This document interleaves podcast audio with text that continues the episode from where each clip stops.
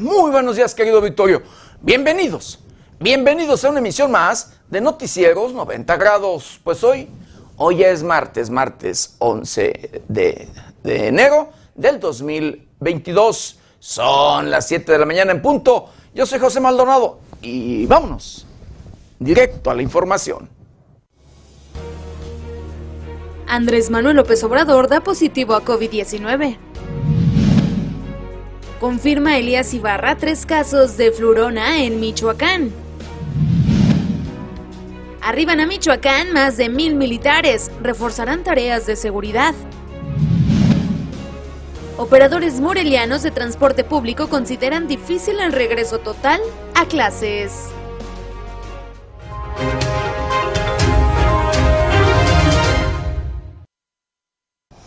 Bienvenidos, bienvenidos a una emisión más de Noticieros 90 grados. Pues sí, hoy, hoy ya es martes, martes 11 de enero del 2022. 11 días de este, el primer mes del año 2022.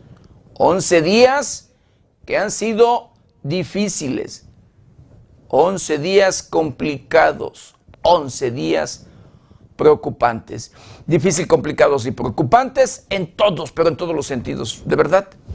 Desde el primer minuto, desde los primeros minutos del año, la situación ha sido crítica.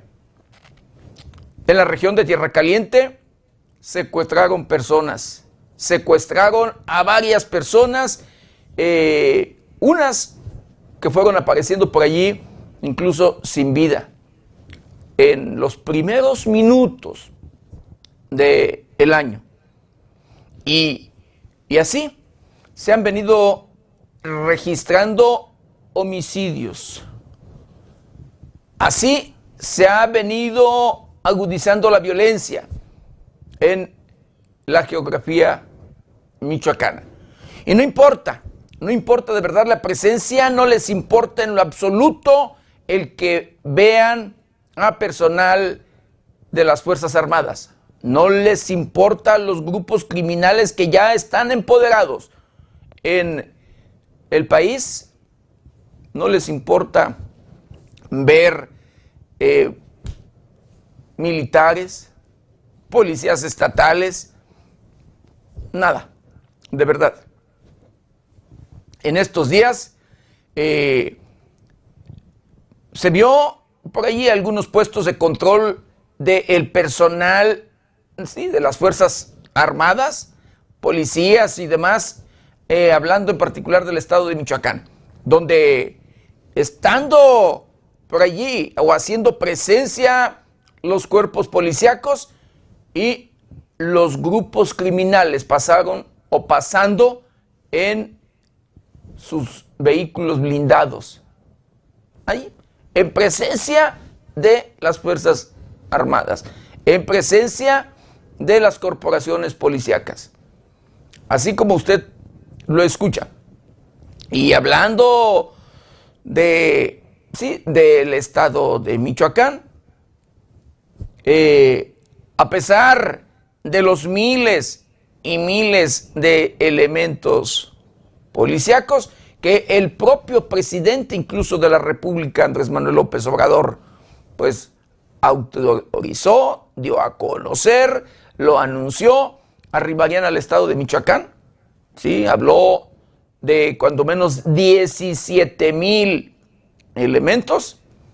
Mire, para los grupos criminales, eso no les importa a los grupos criminales, incluso hasta les da risa, de verdad, porque a pesar de la presencia de efectivos policíacos de las diferentes corporaciones, de las Fuerzas Armadas, de la propia Secretaría de la Defensa Nacional, de la propia Secretaría de Marina, la Guardia Nacional y demás, querido Victorio, a los grupos delincuenciales no les importa.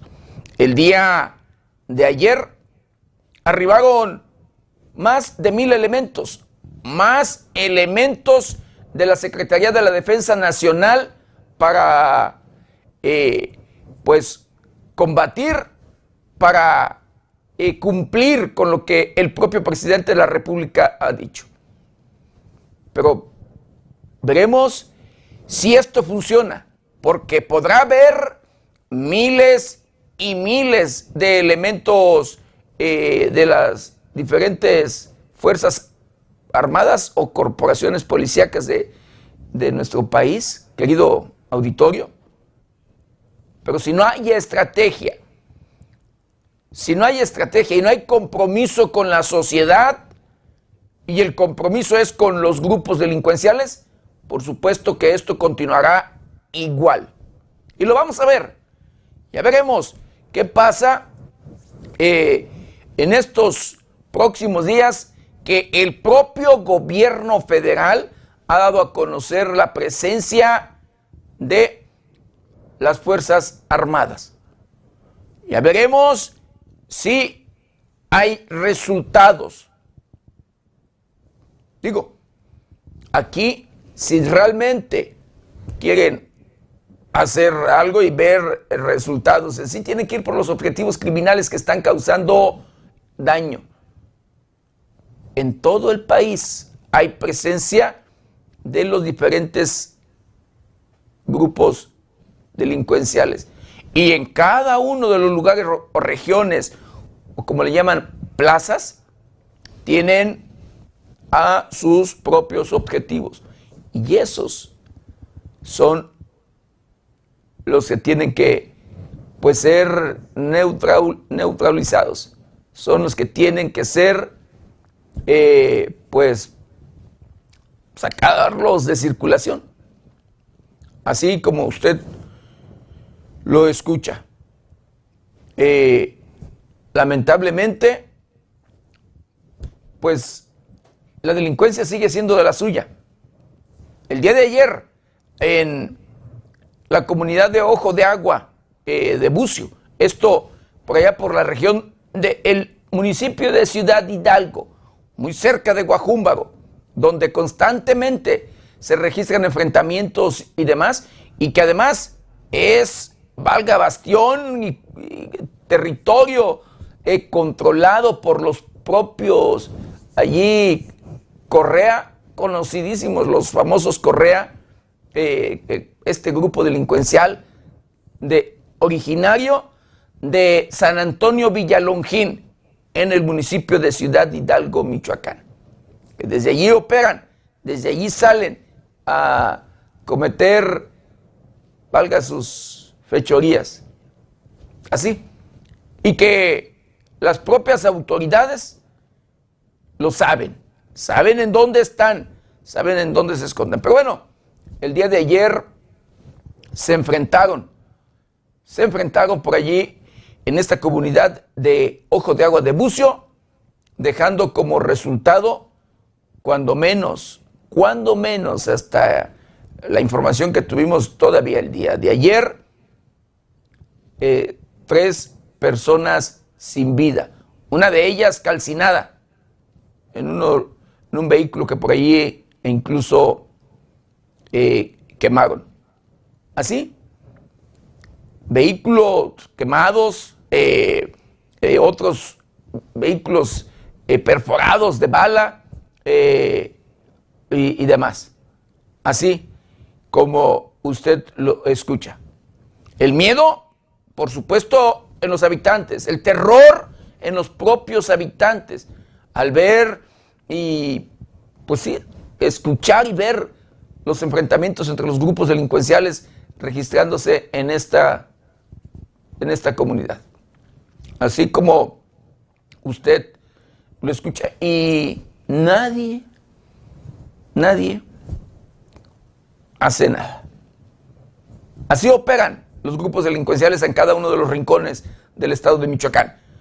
Este lugar, municipio, ciudad Hidalgo, repito, controlado por los Correa. Municipio donde el propio presidente municipal eh, de, de esta localidad, pues dice, no pasa nada. Incluso ha dicho que él no ha permitido y que no permite y no permitirá el ingreso de grupos delincuenciales cuando el municipio está controlado, está incluso por todos lados grafiteado de, con la presencia donde eh, pues sí dan a conocer la presencia de cada uno de los grupos delincuenciales. Por un lado, la familia michoacana. Por otro lado, el cártel Jalisco Nueva Generación. Y con la familia michoacana está precisamente de aliados los Correa. Así las cosas, triste y lamentablemente. Y, por supuesto, las prácticas delictivas día a día, como es el secuestro, la extorsión y otros delitos, porque les roban hasta vehículos en las carreteras por allí en la comunidad de Guajúmbaro. Instalan su puesto de control los propios criminales, como si fueran autoridades, así como usted lo escucha. Constantemente las denuncias de los ciudadanos de robo, de que ya lo despojaron, lo detuvieron, le quitaron o sus pertenencias o hasta el vehículo en el que viajaba. De verdad, esto es una constante, una constante en el municipio de Ciudad Hidalgo, en la comunidad de Guajúmbago. Triste y lamentablemente, así las cosas. Y repito, las autoridades luego niegan la presencia de los grupos criminales cuando estos operan en la región, cuando estos ya incluso tienen cerros completos, montañas de verdad, así como usted escucha, deforestadas. Ciudad Hidalgo es un municipio, una zona eh, boscosa, una zona donde eh, por la altura y demás, allí hay pino, una densa población de pino, pero poco a poco han ido acabando con esta con estos los bosques de Ciudad Hidalgo. Así como usted lo escucha. Y bueno, el tema es que hace falta estrategia, hace falta que las autoridades cumplan, que las autoridades hagan lo que les corresponde, que las autoridades simplemente lo que tienen que hacer es aplicar la ley, aplicar la ley, hacer justicia, regresar la paz, la tranquilidad a los habitantes. No puede ser posible que células o pequeñas células sean las que tengan el control en todos los aspectos. Pero así las cosas, repito, veremos qué pasa eh, a partir de esta fecha, que se supone a partir de esta fecha cambiarán las cosas en tema de estrategia en el estado de Michoacán, hablando de estrategia de seguridad. Por lo mientras, se siguen registrando homicidios, homicidios, feminicidios, y demás a lo largo y ancho de el estado de Michoacán y de el país en general. Pero bueno, vamos a hacer un recorrido, un recorrido por el portal de noticias más importante. Y en esta mañana localizan tres cadáveres y aseguran cinco vehículos, uno blindado tras enfrentamiento allá precisamente en Ciudad Hidalgo, en el oriente del estado de Michoacán. Lo que le comentaba, parte de lo que allí se pudo eh, asegurar luego de estos enfrentamientos que le vuelvo a repetir, dejó cuando menos, cuando menos tres personas sin vida, una de ellas calcinada. Ultiman a balazos a dos hermanos, uno de ellos menor de edad, dentro de su casa en Chilchota, Michoacán, allá por el Bajío del estado de Michoacán, donde la violencia también continúa preocupante, donde los grupos criminales también están empoderados, donde nadie ha podido poner control.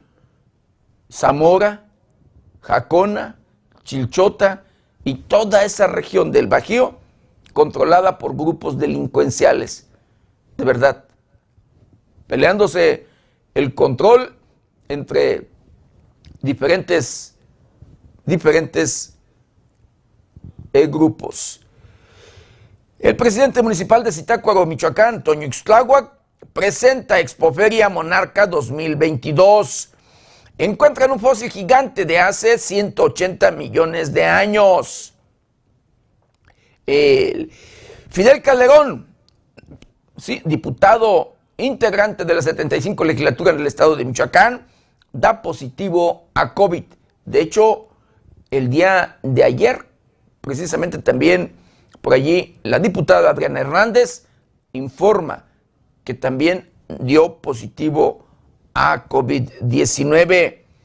Se registra un fuerte enfrentamiento en el municipio de Hidalgo, Michoacán, lo que deja pues varios vehículos, lo, que le comentaba, varios vehículos por allí baleados eh, y otros pues calcinados.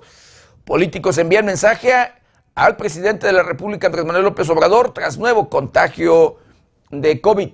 La segunda ocasión, ya es la segunda ocasión que se contagia el presidente de la República de COVID. Ultiman a balazos a un hombre en Villas del Pedregal, esto en la capital michoacana. En medio de sanciones de Estados Unidos y Europa, México envía representante a toma de protesta del Satrapa. Localizan los amentas de al menos dos personas, esto en Acámbaro, Guanajuato. A 100 días del gobierno estatal, del gobierno de Michoacán, persisten debilidades en temas urgentes. Así lo dice Octavio Campo, dirigente del PRD en el estado de Michoacán.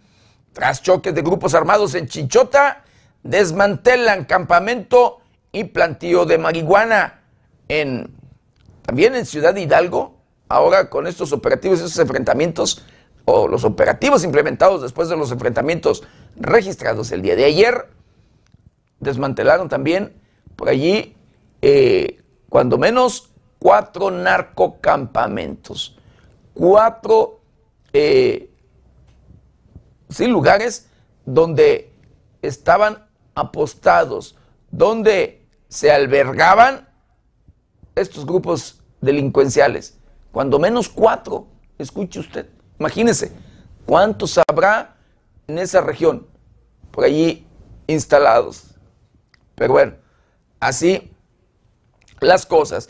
Y mientras esto se registra, el secretario de Seguridad, de Seguridad Pública del Estado de Michoacán, eh, junto con el comandante de la 43 Zona Militar, se reúnen para fortalecer acuerdos en materia de seguridad en la región de Tierra Caliente.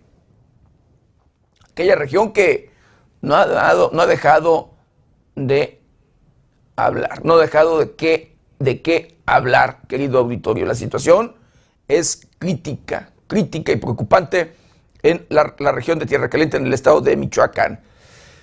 Bueno, Nolinks de México, empresa de espionaje, tiene contratos millonarios con Hacienda.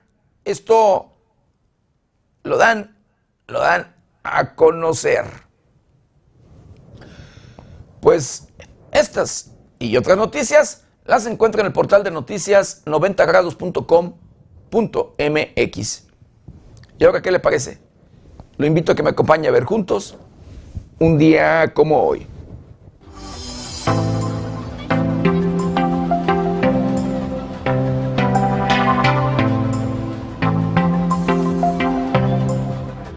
Como hoy 11 de enero, pero del año 630, Mahoma, el profeta fundador del Islam, ingresaba a la Meca con un ejército de aproximadamente 10.000 personas.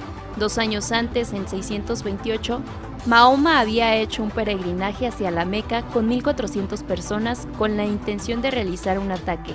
Sin embargo, esta expedición se convirtió en un peregrinaje pacífico. Asuán es la ciudad más meridional de Egipto, en el margen oriental del Nilo, a la altura de la primera catarata y capital de la gobernación homónima, se fundó el 11 de enero de 1960. Su población es de 219.017 habitantes, se encuentra a 106 metros sobre el nivel del mar y fue primero un mercado de la isla de la Elefantina, situado enfrente de Asuán, pero paulatinamente creció su importancia como centro independiente. La actividad de la ciudad y su importancia se debía a dos razones principales, el comercio de Nubia y la abundancia de canteras de granito en sus alrededores.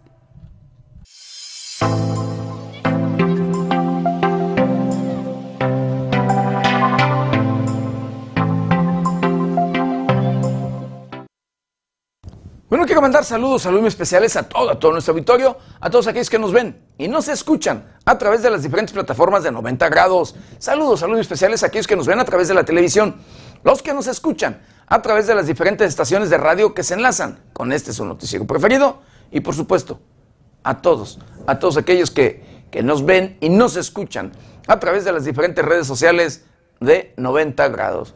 Como siempre, un saludo muy especial a todos a todos los connacionales que nos ven y nos escuchan después de las fronteras de nuestro país.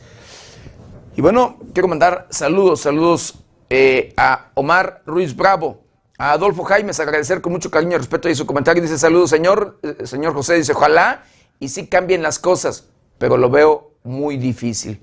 Pues sí, eh, mire, si se quiere, se puede. Queriendo, se puede. Jamás, y lo digo así, jamás podrá o superar en cuanto en infraestructura, en cuanto en capacidad, eh, adiestramiento y lo que usted quiera, los grupos delincuenciales a el gobierno. Y lo digo de verdad, hablando, mire, hay Marina, personal de la Secretaría de Marina, personal de la Secretaría de la Defensa Nacional, personal de la Guardia Nacional, hablando de tres niveles o de las Fuerzas Armadas, pues del gobierno federal en sí.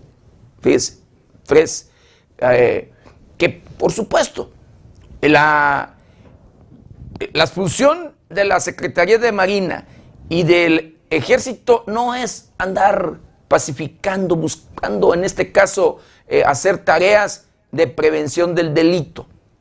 No es la, de, sí, la función de ellos no es el hacer funciones de las policías, ¿no? Pero la situación en nuestro país es difícil y crítica que por eso, precisamente por decreto, ahí están las Fuerzas Armadas también participando en este tema del combate a la delincuencia organizada.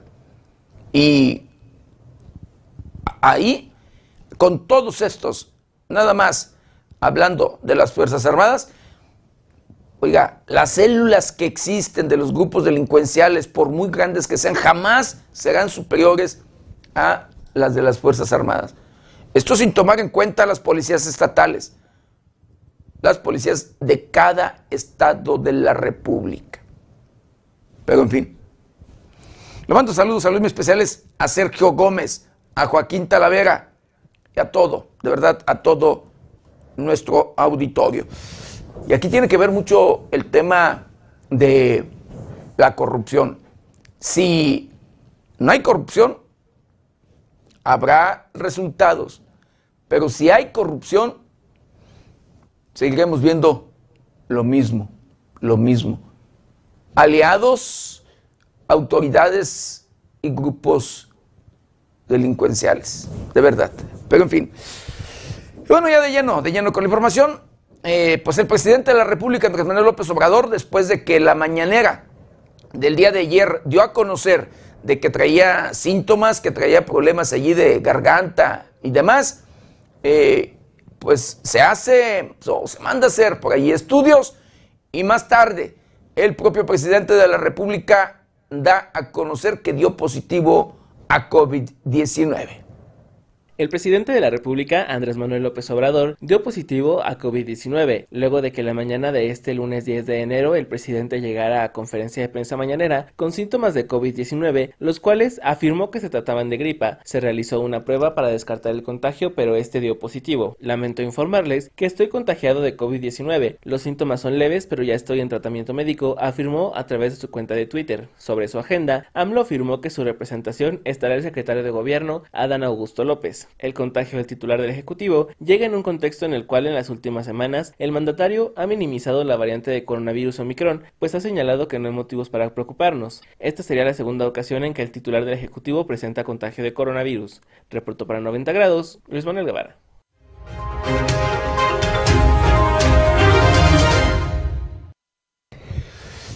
Pues sí, pero previo, previo el presidente de la República había insistido en minimizar precisamente el tema de, este, de esta nueva variante de Omicron y hasta lo llamaba COVIDcito. Durante la conferencia mañanera de este lunes, el presidente mexicano Andrés Manuel López Obrador llamó COVIDcito a la variante Omicron.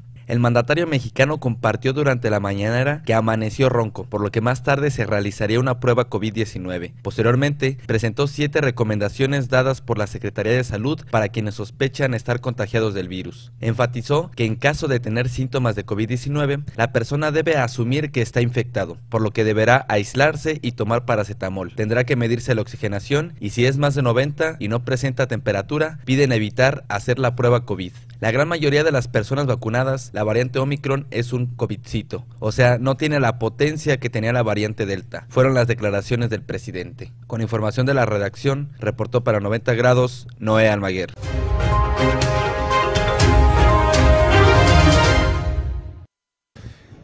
Pues sí, así como usted lo escuchó. El tema es de que el presidente de la República se ha contagiado de COVID, ya es la segunda ocasión que se contagia el presidente, ya cuenta con las vacunas, quiero pensar que ya también tiene el, refuerzo y pues aunque no lo tuviera, ya no es eh, tanto lo que podría afectarle. Si en la primera ocasión no, no le causó allí tanto daño, no fue tan agresivo con el presidente de la República, pues menos en esta, en esta otra ocasión. Y bueno, mientras tanto, fíjese, unos cuidando de la salud y otros haciendo lo contrario. En el estado de Chihuahua detienen a 159 menores y 34 adultos en fiesta COVID.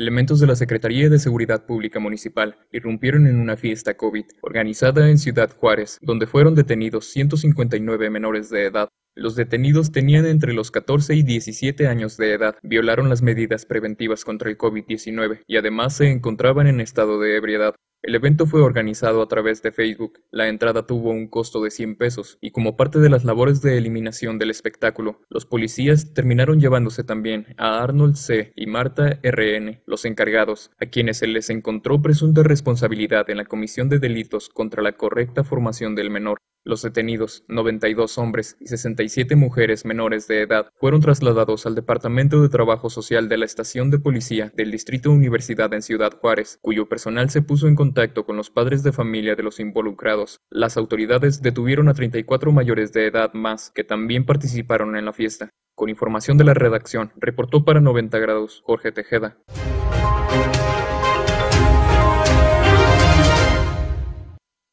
Este problema sanitario ha traído problemas difíciles en todos los sentidos. Ha agudizado la situación económica de nuestro país al grado de que pasar o al paso de dos años de pandemia, bancos o instituciones bancarias en nuestro país han cerrado más de 17 mil, más de, de, de 17 mil sucursales.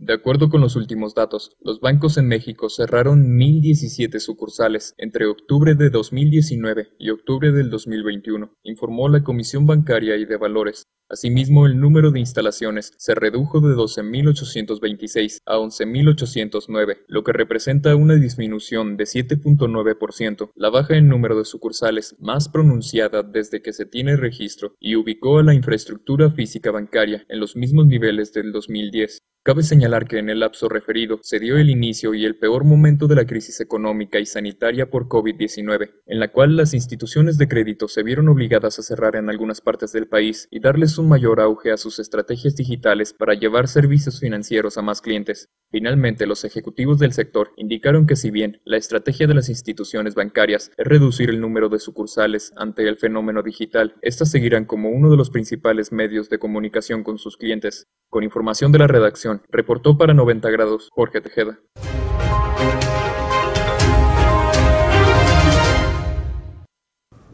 Sí, es preocupante de verdad, pues el cierre de estas instituciones bancarias en nuestro país. Como también luego cierran sus puertas otras fuentes de empleo.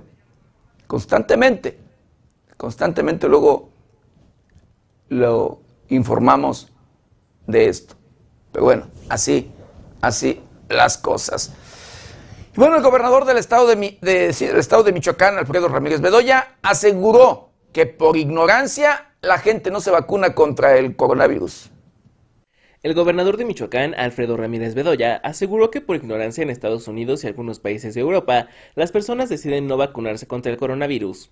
No necesitamos ir a Harvard para saber que hay que vacunarse, dijo.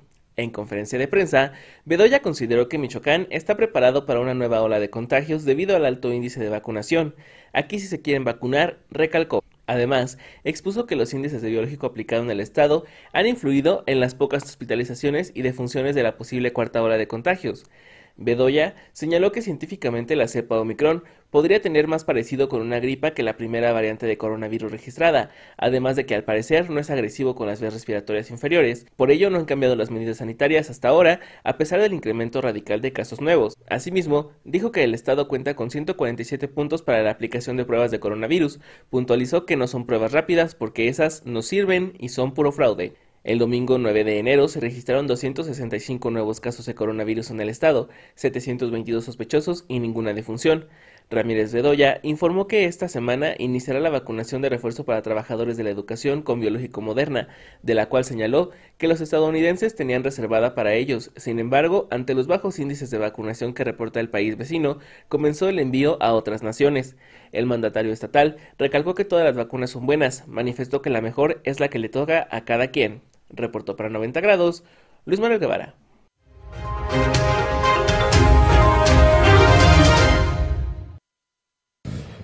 Pues sí, así, así las cosas, querido, querido Vittorio. Y mire, en el Congreso del Estado de Michoacán, en esta, la 75, de esta 75 legislatura, dos diputados han dado positivo a COVID-19. Uno de ellos es eh, la presidenta de la mesa, de la mesa directiva del Congreso, de la 75 legislatura del Congreso de Michoacán, y que es la diputada, diputada Adriana Hernández. Y el otro es el líder de la bancada de el eh, allí de, Morena y de la y presidente de la JUCOPO, de la Junta de Coordinación Política, que es el diputado eh, Fidel Calderón Torreblanca. Son dos diputados de la 75 legislatura que han dado positivo a COVID-19. A través de sus redes sociales, los diputados locales Adriana Hernández Íñiguez y Fidel Calderón Torreblanca informaron que resultaron positivos a COVID-19. Hernández Íñiguez indicó en un corto mensaje que hasta el momento presenta síntomas ligeros y se mantendrá en aislamiento atendiendo temas del Congreso desde la distancia. Por su parte, Fidel Calderón Torreblanca señaló que se encuentra bien de salud y con algunas molestias en la garganta. Ante el incremento de casos de coronavirus en Michoacán, la diputada de extracción priista invitó a la población en general a no descuidar las medidas sanitarias y evitar contagios. Informó para 90 grados Amanda Bautista Rodríguez.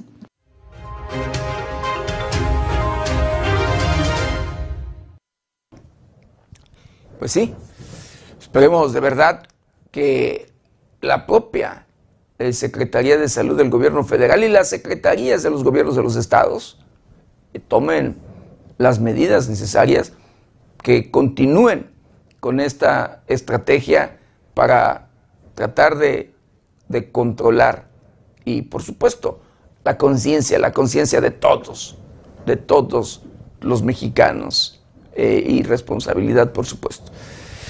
Mientras tanto, el secretario de Salud del, gobierno del estado de Michoacán confirma, escuche usted, que se han registrado ya en Michoacán tres casos de florona, que es la gripe o, en este caso influenza o gripe eh, con precisamente el COVID-19.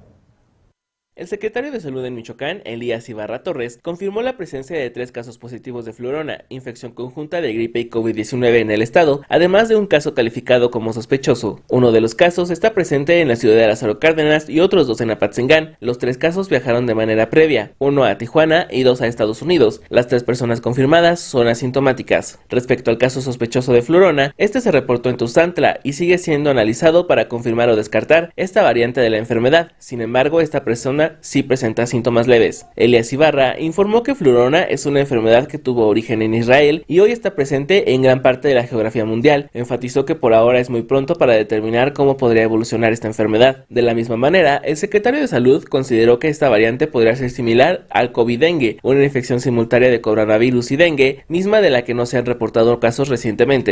Reportó para 90 grados Luis Manuel Guevara.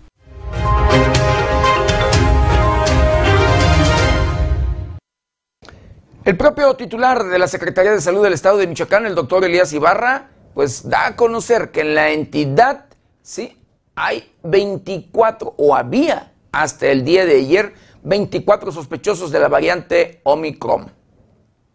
El secretario de Salud en Michoacán, Elías Ibarra Torres, informó que actualmente el estado reporta un total de 24 casos sospechosos de la variante Omicron del nuevo coronavirus, mismos que han sido analizados por el Instituto de Diagnóstico y Referencia Epidemiológicos, INDRE.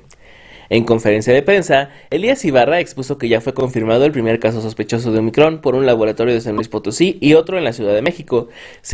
Identificados también tres casos ya de flurona en el estado y un cuarto más sospechoso. La flurona es eh, una persona que está positivo a COVID y está positivo a gripe, en este caso en influenza. De los tres positivos eh, se encuentran asintomáticos, uno es del puerto de Lázaro Cárdenas, dos de Apaxingán y un sospechoso del municipio de Tuzantla, con sintomatología leve. Sin embargo, subrayó que únicamente INDRE es la autoridad competente para confirmar dicha información. Lo hemos dado como sospechoso desde el 26 de diciembre pasado. Se encuentra asintomática esta persona, dijo. Además agregó que actualmente el INDRE mantiene retrasados los resultados debido al incremento de casos de coronavirus a nivel nacional, aunque se espera que este día puedan llegar información de casos analizados. Ibarra Torres puntualizó que esta variante se detecta por un proceso puntual, el cual consiste en una primera prueba. En caso de presentar una carga viral muy alta, se realiza una segunda prueba de antígenos y posteriormente se realiza una muestra para enviar al INDRE y posible su detección. Cabe señalar que hasta el momento la variante Delta sigue siendo la predominante en el estado, según el corte estatal del 9 de enero del 2022.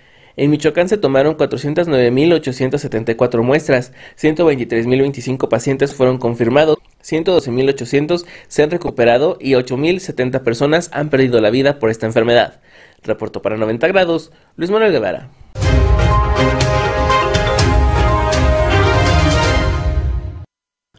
Y mientras mientras esto pasa, mientras eh, por irresponsabilidad y por lo que quiera y por estos temas de estos, los contagios de esta nueva variante y del pues, COVID en sí, querido auditorio, y además con este otro tema de la florona de lo que es el, pues, la gripe eh, y el, propio COVID, pues el PRD pedirá comparecer al secretario de Salud del Estado de Michoacán para explicar atención de esta o a la cuarta ola del COVID.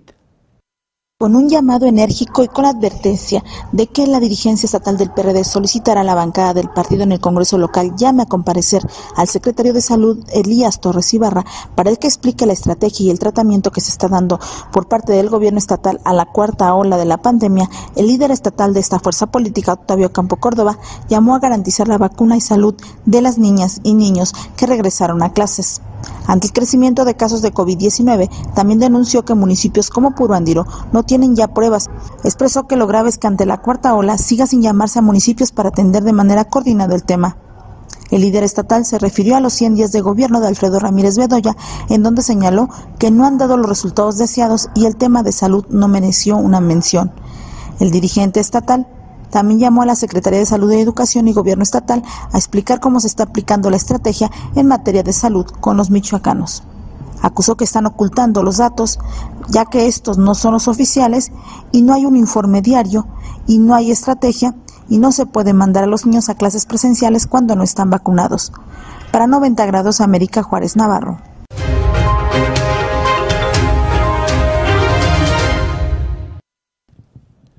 A las medidas preventivas nos sumamos todos, en todos los sentidos. En este caso, el sector del transporte público en el estado de Michoacán también eh, hace lo propio.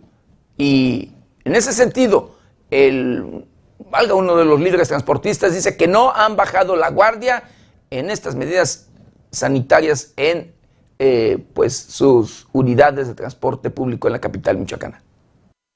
Ninguna ruta ha bajado la guardia desde que empezó la pandemia hace dos años. Cada ruta busca su manera de sanitizar sus unidades. Nosotros, en Ruta Gris, lo hacemos cada tercer día, aseguró Fernando Orozco, coordinador de la Ruta Gris en Morelia. Fernando Orozco remarcó que en la Ruta Gris sí son muy estrictos con las medidas sanitarias, especialmente el tema del cubrebocas, pues ya tienen garantizado que el 90% de los operadores lo portan. De nuestra parte, seguimos haciendo con lo que nos corresponde, que es tratar de limpiar las unidades cada que llegan a la base, que los transportistas se laven las manos también cuando terminan una ruta y contar con su gel antibacterial personal para cada vez que el operador recibe dinero. Señaló que al inicio de la pandemia los problemas con los usuarios por no acatar las medidas de sanidad eran frecuentes, especialmente con el cubrebocas, pero que actualmente ya son muy escasos. La gente ya sabe que debe de traer consigo en todo momento su cubrebocas y eso es bueno para todos, expresó.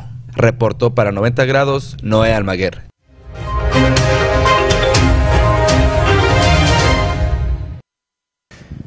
Bueno, le quiero mandar saludos, saludos especiales a Noemí Rodríguez, a Ramiro ZM, agradecer con mucho cariño y respeto ahí su comentario. Dice, buenos días, dice compa Pepe, gusto en saludarte, Dios te bendiga siempre y gracias por tu información. Apoyen con su like, es totalmente gratis.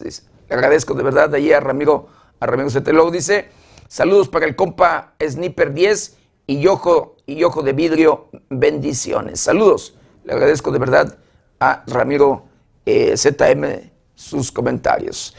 Y bueno, eh, el gobernador del estado de Michoacán, Alfredo Ramírez Bedoya, presenta, presentó ya su informe por los primeros 100 días de gobierno. El gobernador de Michoacán, Alfredo Ramírez Bedoya, presentó un informe de actividades con motivo de sus primeros 100 días de haber llegado al cargo. Reiteró su compromiso de mantener un gobierno austero sin gastos superfluos.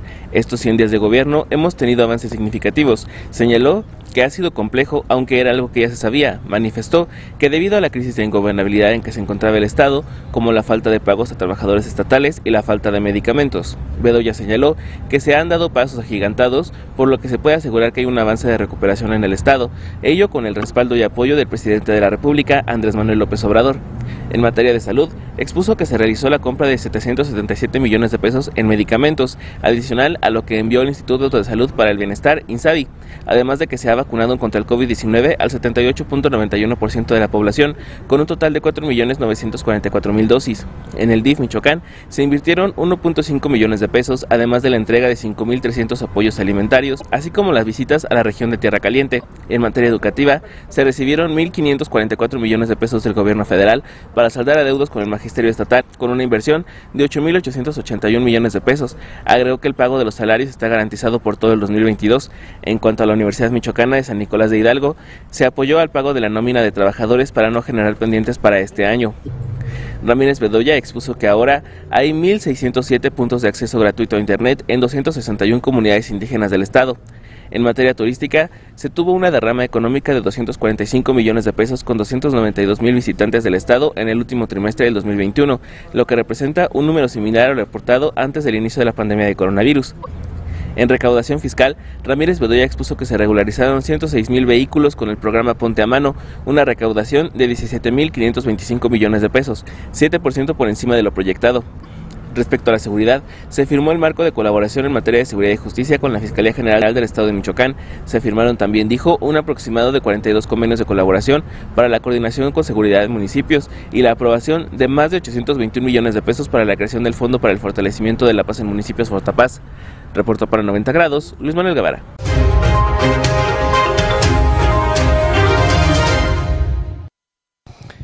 Bueno, el municipio de eh, Aguililla, Michoacán, en la región de Tierra Caliente de la entidad, querido Victorio, ha sido uno de los municipios golpeados, de los primeros municipios golpeados por el crimen organizado.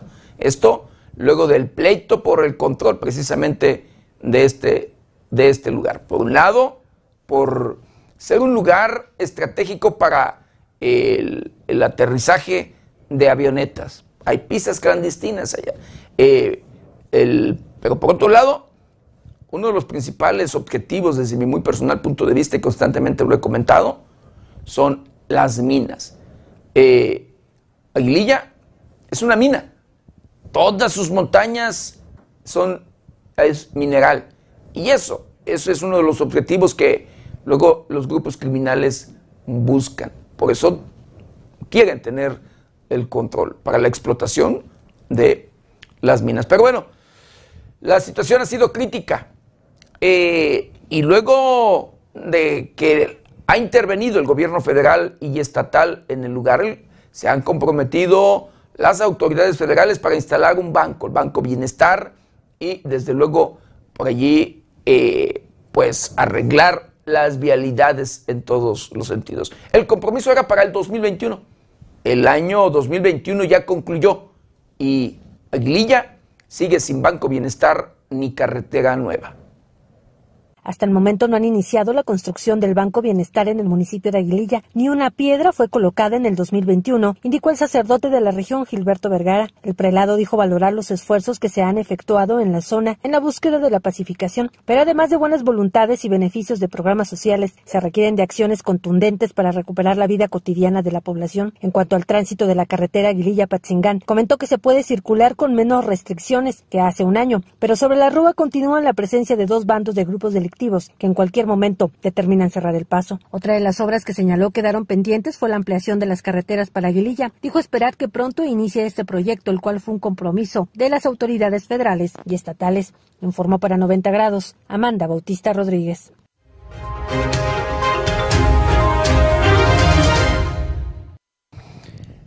El día de ayer, eh, gobierno federal da a conocer, ¿sí? Anuncia el arribo al estado de Michoacán de más de mil elementos de la Secretaría de la Defensa Nacional que reforzarán tareas de seguridad en la entidad. Con la finalidad de fortalecer las tareas de seguridad en la entidad, principalmente en los municipios de Zamora, Uruapan, Jacón, Zitácuaro y Morelia, este lunes arribaron a la entidad más de un millar de soldados y elementos de la Guardia Nacional. Al respecto, a la Secretaría de Defensa Nacional, a través de la Comandancia de la 21 Zona Militar, informó en un comunicado que esta fecha arribaron al estado de Michoacán más de mil elementos del Ejército Mexicano y Guardia Nacional con el objetivo de coadyuvar con las operaciones para disminuir los índices delictivos en los municipios de Zamora, Uruapan, Jacona, Zitácuaro y Morelia. Los agrupamientos que integran dicho despliegue estarán conformados por los elementos de tres batallones de Infantería y Guardia Nacional, quienes se suman a los efectivos que ya tiene la 21 Nacional Militar para que en coordinación con autoridades estatales y municipales refuercen la seguridad del Estado. Cabe destacar ¿Qué referida estrategia tiene como principal objetivo generar un ambiente de paz y seguridad, por lo que el ejército mexicano continuará trabajando para fortalecer la seguridad en beneficio de toda la población? Informó 90 grados.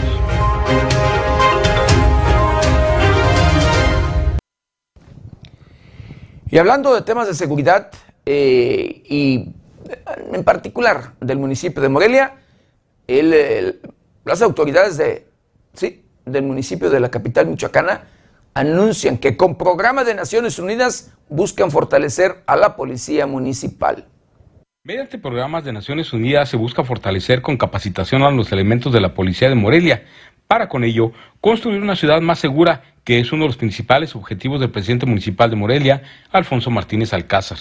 Al respecto se informó que para atender y dar cumplimiento a dicho objetivo, el comisionado municipal de Seguridad Ciudadana de Morelia, Alejandro González Cusi, asistió a la reunión del programa dirigido al fortalecimiento de las capacidades de las policías municipales para la prevención del delito con el fin de ampliar los programas de cooperación institucional que ya operan en la ciudad. Dicho apoyo internacional que ofrece la Oficina de las Naciones Unidas contra la Droga y el Delito y el cual se puede acceder en coordinación con el gobierno del Estado consiste en la capacitación de agentes municipales para mejorar la atención de los casos de violencia contra la mujer. Del 2016 al 2019 estuvo en proceso en una primera fase. En la segunda fase también trabajamos con 25 municipios entre los que estuvo Morelia, expresó Elvia Rodríguez Rodríguez, coordinadora de la Oficina de las Naciones Unidas contra la Droga y el Delito en México. Por su parte, Arturo Gómez Schuster, encargado de los programas de la Oficina de las Naciones Unidas contra la Droga y el Delito en México, recordó la importancia de las acciones preventivas y el enfoque comunitario para reducir la violencia, mismas que son estrategias ya en aplicación en la ciudad de Morelia, informó 90 grados.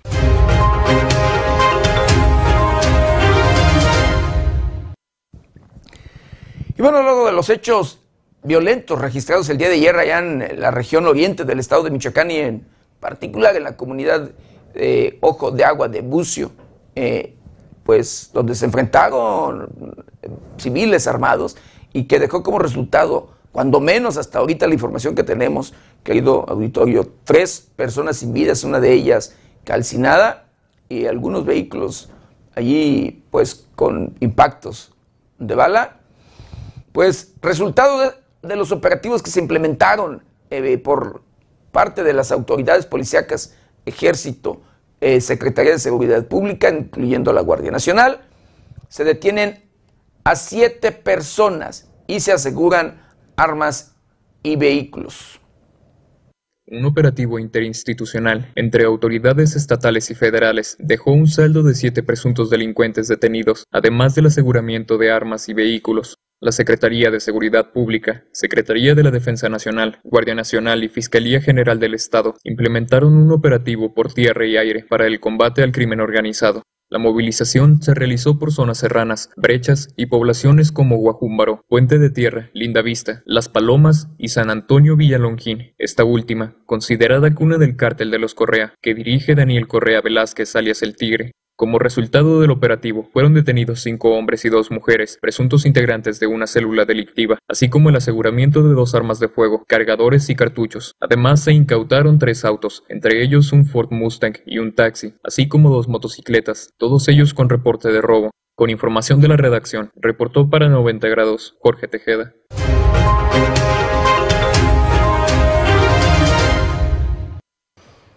Pues vaya que fue pues un operativo de verdad interesante o importante, pero esperemos que se sigan implementando esos operativos porque esa región, esa región del oriente del estado de Michoacán y de San Antonio Bahía Longín, que es, eh, pues, valga, el lugar eh, sede y demás, de donde son originarios los Correa, pues es donde está la mata de este, de este cártel en sí, pero bueno, de este grupo delincuencial.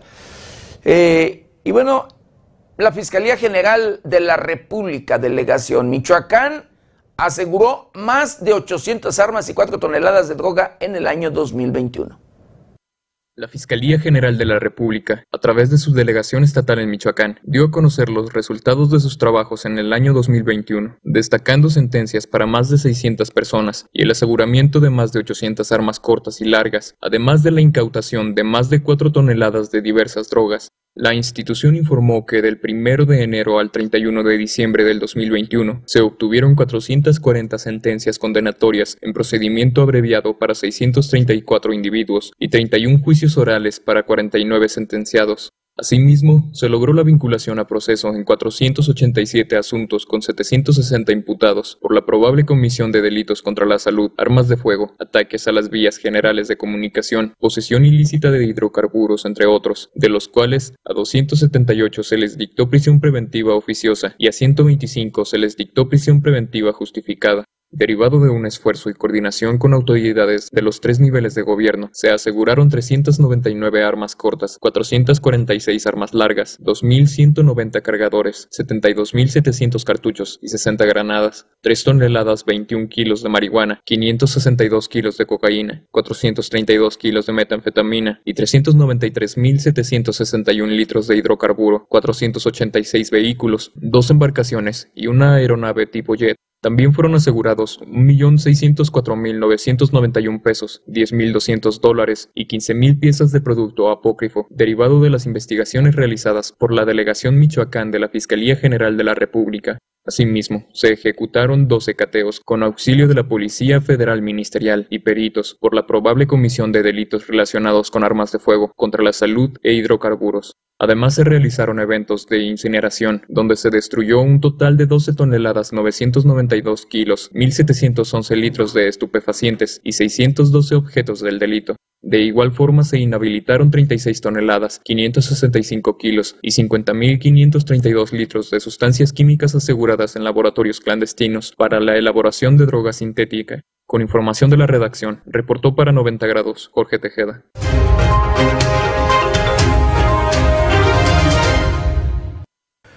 Bueno, le quiero mandar saludos, saludos especiales a CMI Verdía, el ex líder de los autodefensas allá en la costa michoacana. Le agradezco de verdad con mucho cariño y respeto su comentario. Dice saludos y buen día, licenciado. Dice, hablando en el tema de seguridad, lo único que hace falta que las corporaciones combatan a todos los grupos, sin proteger a ningún grupo. Dice, su deber es combatir a todos los que... Eso, dice, es, es su deber, pero es vergonzoso ver que falta mucha voluntad de ayudar al pueblo. Le agradezco de verdad el comentario de CMI Verdía, ex líder de los autodefensas en la costa, ex autodefensas en la costa michoacana.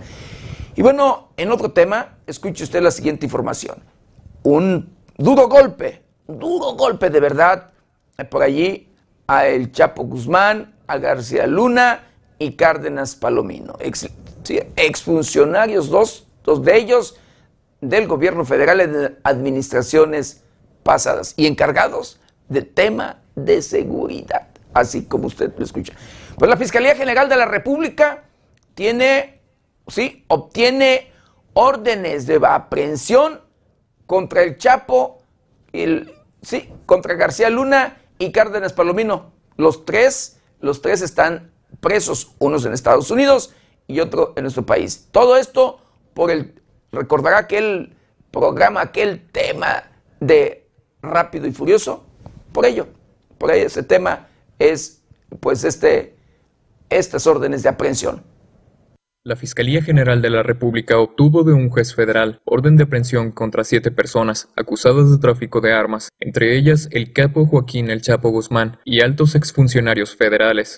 Las órdenes son por un delito de tráfico de armas en un operativo binacional entre México y Estados Unidos, denominado Rápido y Furioso, por el que 200 armas de fuego fueron introducidas a México desde el vecino país del norte, con conocimiento de autoridades de ambas naciones. Muchas de esas armas acabaron en manos de los cárteles del crimen organizado, como el de Sinaloa, Además de Joaquín El Chapo Guzmán, se liberaron órdenes en contra de Genaro García Luna y Luis Cárdenas Palomino, exsecretario de Seguridad Pública y exdirector de Seguridad Regional de la Policía Federal, respectivamente. Además de los tres citados, que ya se encuentran presos por diversas causas, los otros imputados formaron parte de la extinta Policía Federal y están prófugos de la justicia. En el caso de Genaro García Luna, el gobierno mexicano ha dicho que ha solicitado la extradición de Genaro García Luna, por lo que toca a Genaro G, existen ya dos órdenes más de aprehensión, dictadas por jueces mexicanos, que han motivado la solicitud de extradición a territorio mexicano de dicho individuo, enfatizó la Fiscalía General de la República.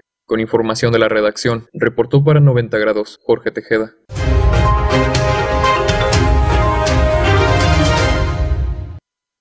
Pues sí, así como usted lo escuchó. Hay órdenes de aprehensión, se está aplicando la ley, vamos a ver qué pasa, porque pues esto no queda allí. Eh, los implicados, pues allí obviamente pues tienen derecho a defenderse y veremos qué es, qué es lo que pasa en los próximos días. Por lo mientras, pues fíjense nada más, en Morelia, la capital del estado de Michoacán, la semana inicia con dos ejecuciones.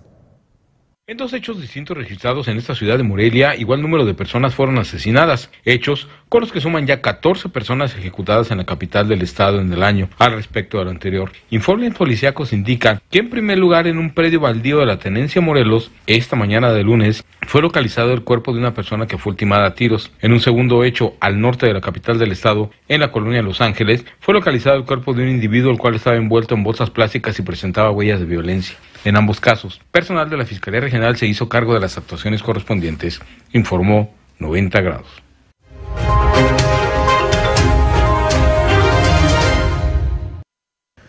Bueno, quiero mandarle saludos, saludos muy especiales a Jorge Hernández, eh, a agradecer con mucho cariño y respeto ahí sus saludos, dice saludos licenciado y feliz año. Agradezco de verdad allí y sus buenos deseos y por supuesto correspondo a ellos. Saludos a Raúl Castro, dice buenos días José, José Maldonado, saludos por supuesto también.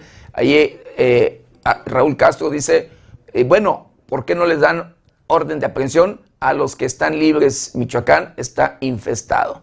Agradezco de verdad allí su comentario. Saludos a Ramiro ZM, dice saludos para el comandante CMI Verdía y el comandante Sarki. Ánimo y para usted, compa Pepe. Le agradezco de verdad también eh, los saludos de Ramiro ZM y por supuesto correspondo a sus buenos deseos, ahí a sus saludos. Y bueno, el Papa Francisco condena mudos antimigración como pretexto para defender la seguridad. Durante el tradicional discurso de fin de año ante el cuerpo diplomático, acreditado ante la Santa Sede, el Papa Francisco condenó los muros y alambres espinados, construidos para detener a los migrantes con el pretexto de defender la seguridad o un estilo de vida. Afirmó el sumo pontífice que no podemos ser indiferentes, ni debemos atrincherarnos detrás de muros y alambres espinados, con el pretexto de defender la seguridad o un estilo de vida a todos aquellos, personas y gobiernos que se esfuerzan por garantizar acogida y protección a los migrantes, haciéndose cargo también de su promoción humana y de su integración en los países que los han acogido, agradeció el Papa. Consciente de las dificultades que algunos estados tienen frente a las oleadas ingentes de personas, señaló que hay una clara diferencia entre acoger, aunque sea limitadamente, y rechazar totalmente, dijo. Agregó que es necesario vencer la indiferencia y rechazar la idea de que los migrantes sean un problema de los demás. Comentó que el resultado de semejante planteamiento se ve en la deshumanización misma de los migrantes, concentrados en los centros de registro e identificación, donde acaban siendo presa fácil de la delincuencia y de los traficantes de seres humanos. Con información de la redacción, reportó para 90 grados Jorge Tejeda.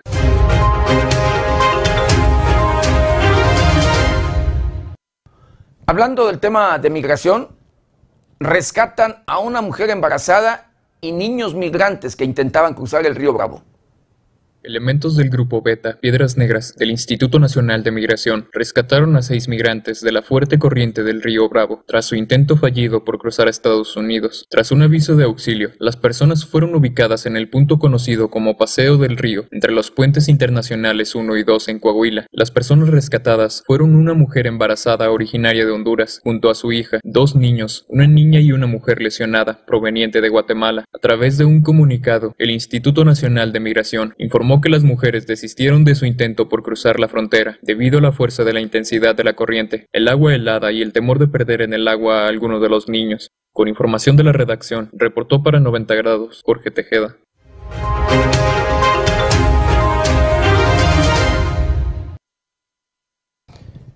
Bueno, sobre el, tema de acusaciones de allá en la capital de nuestro país, en la Ciudad de México, por la falta de pues, mantenimiento a las líneas del metro, la jefa de gobierno de la Ciudad de México asegura que son falsas estas acusaciones.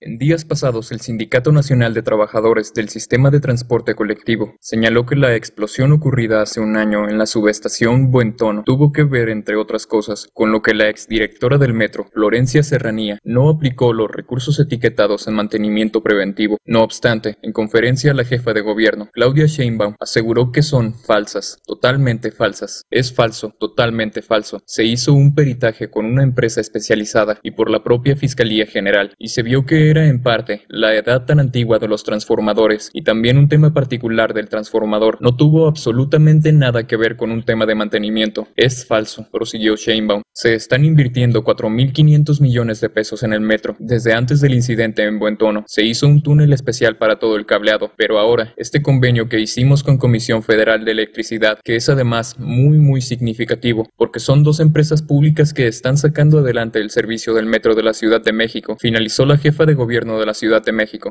Con información de la redacción, reportó para 90 grados Jorge Tejeda.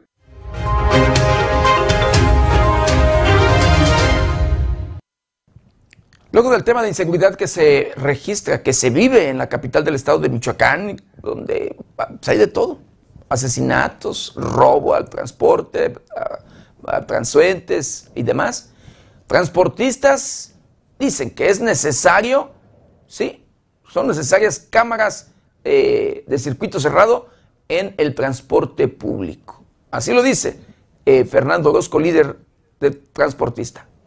Los transportistas morelianos solicitamos a las autoridades de la Comisión Coordinadora del Transporte Público de Michoacán, a la Comisión Reguladora del Transporte y al Gobierno Estatal que nos apoyen con cámaras y GPS, como lo hacen en otros estados para tener un poco más de seguridad, dijo Fernando Orozco, coordinador de la Ruta Gris en Morelia informó que la solicitud se hizo a Cocotra para que el gobierno los apoye con el programa Fortalecimiento para la Seguridad, pues las cámaras son una medida necesaria para las unidades en los casos de asaltos que ocurren en promedio tres veces al mes, al menos en la ruta gris. El coordinador señaló que el tema ya se expuso el viernes de la semana pasada ante Antonio Godoy, secretario de Movilidad y Espacio Público, y José Trinidad Martínez Pasalagua, coordinador de la Comisión Reguladora del Transporte, y que la respuesta de ambos fue positiva, pues se mostraron con la disposición posición de apoyar el proyecto. La próxima semana se verá si se aprueba lo del Fortasec, cuáles serán las normas y cómo se llevará a cabo la operación. Solo estamos esperando la aprobación para seguir adelante con la iniciativa, indicó Fernando Orozco. Expuso que en caso de aprobarse la solicitud, verán cuántas son las cámaras aprobadas y para considerar cómo se las repartirán entre todas las rutas. Si nos rechazan las cámaras, que al menos nos aprueben GPS o botones de pánico, dijo. Además, comentó que no saben aún hasta cuándo se estará ejecutando al 100% del programa, pues apenas se está analizando, pero que en vista de la buena respuesta de las autoridades se llevará seguramente a cabo. Reportó para 90 grados Noé Almaguer.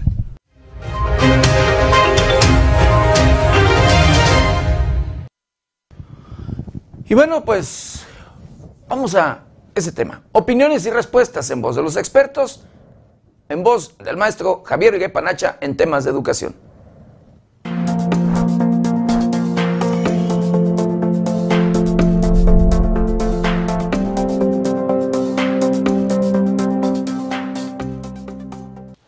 La educación en la cuarta ola de la pandemia. Apenas la semana pasada la alegría y el entusiasmo en los niños caracterizó el regreso a las aulas de educación básica de cerca de un millón de estudiantes, sumados a los jóvenes de educación media y superior que habrán de incorporarse de acuerdo a sus propios calendarios y agendas de trabajo establecidas en la idea de atender de manera correcta sus procesos educativos. Sin embargo, en los últimos días, de acuerdo a los datos de la Secretaría de Salud, el incremento en los casos positivos a COVID-19 en cada una de sus variantes se han incrementado de manera significativa, lo que ha generado que se le califique como una cuarta ola de la pandemia, lo que representa nuevamente riesgos para la salud de los educandos. Para el sistema educativo, ha sido muy difícil adaptar los procesos de enseñanza y aprendizaje, los procesos administrativos y organizacionales.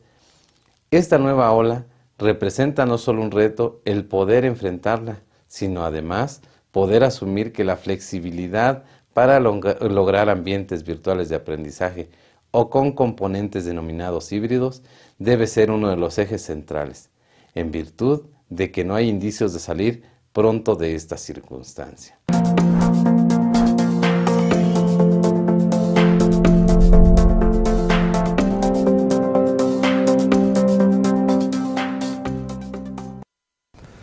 Pues él fue el maestro Javier Irepa Nacha en opiniones y respuestas, en voz, en voz de los expertos y con temas de educación.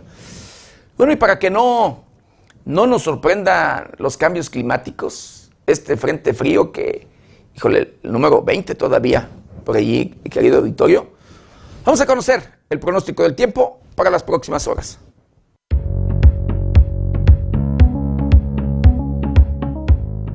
El Servicio Meteorológico Nacional de la Conagua le informa el pronóstico del tiempo. Este día, el Frente Frío número 21 se extenderá sobre la península de Yucatán y el sureste de México, en donde propiciará lluvias fuertes a muy fuertes. Estas lluvias podrían generar encharcamientos, deslaves y o inundaciones en zonas bajas. La masa de aire polar que le da impulso originará evento de norte muy fuerte a intenso en el litoral del Golfo de México, e Istmo y Golfo de Tehuantepec. Asimismo, ocasionará condiciones para la caída de aguanieve o nieve en cimas montañosas superiores a 4.000 metros sobre el nivel del mar, del centro y oriente del territorio nacional, generando temperaturas de frías a muy frías en zonas del norte y centro del país, con heladas matutinas, así como bancos de niebla en zonas dispersas del centro, oriente y sureste de la República Mexicana. Finalmente, la corriente en chorro subtropical provocará rachas fuertes de viento en la península de Baja California y el Golfo de California.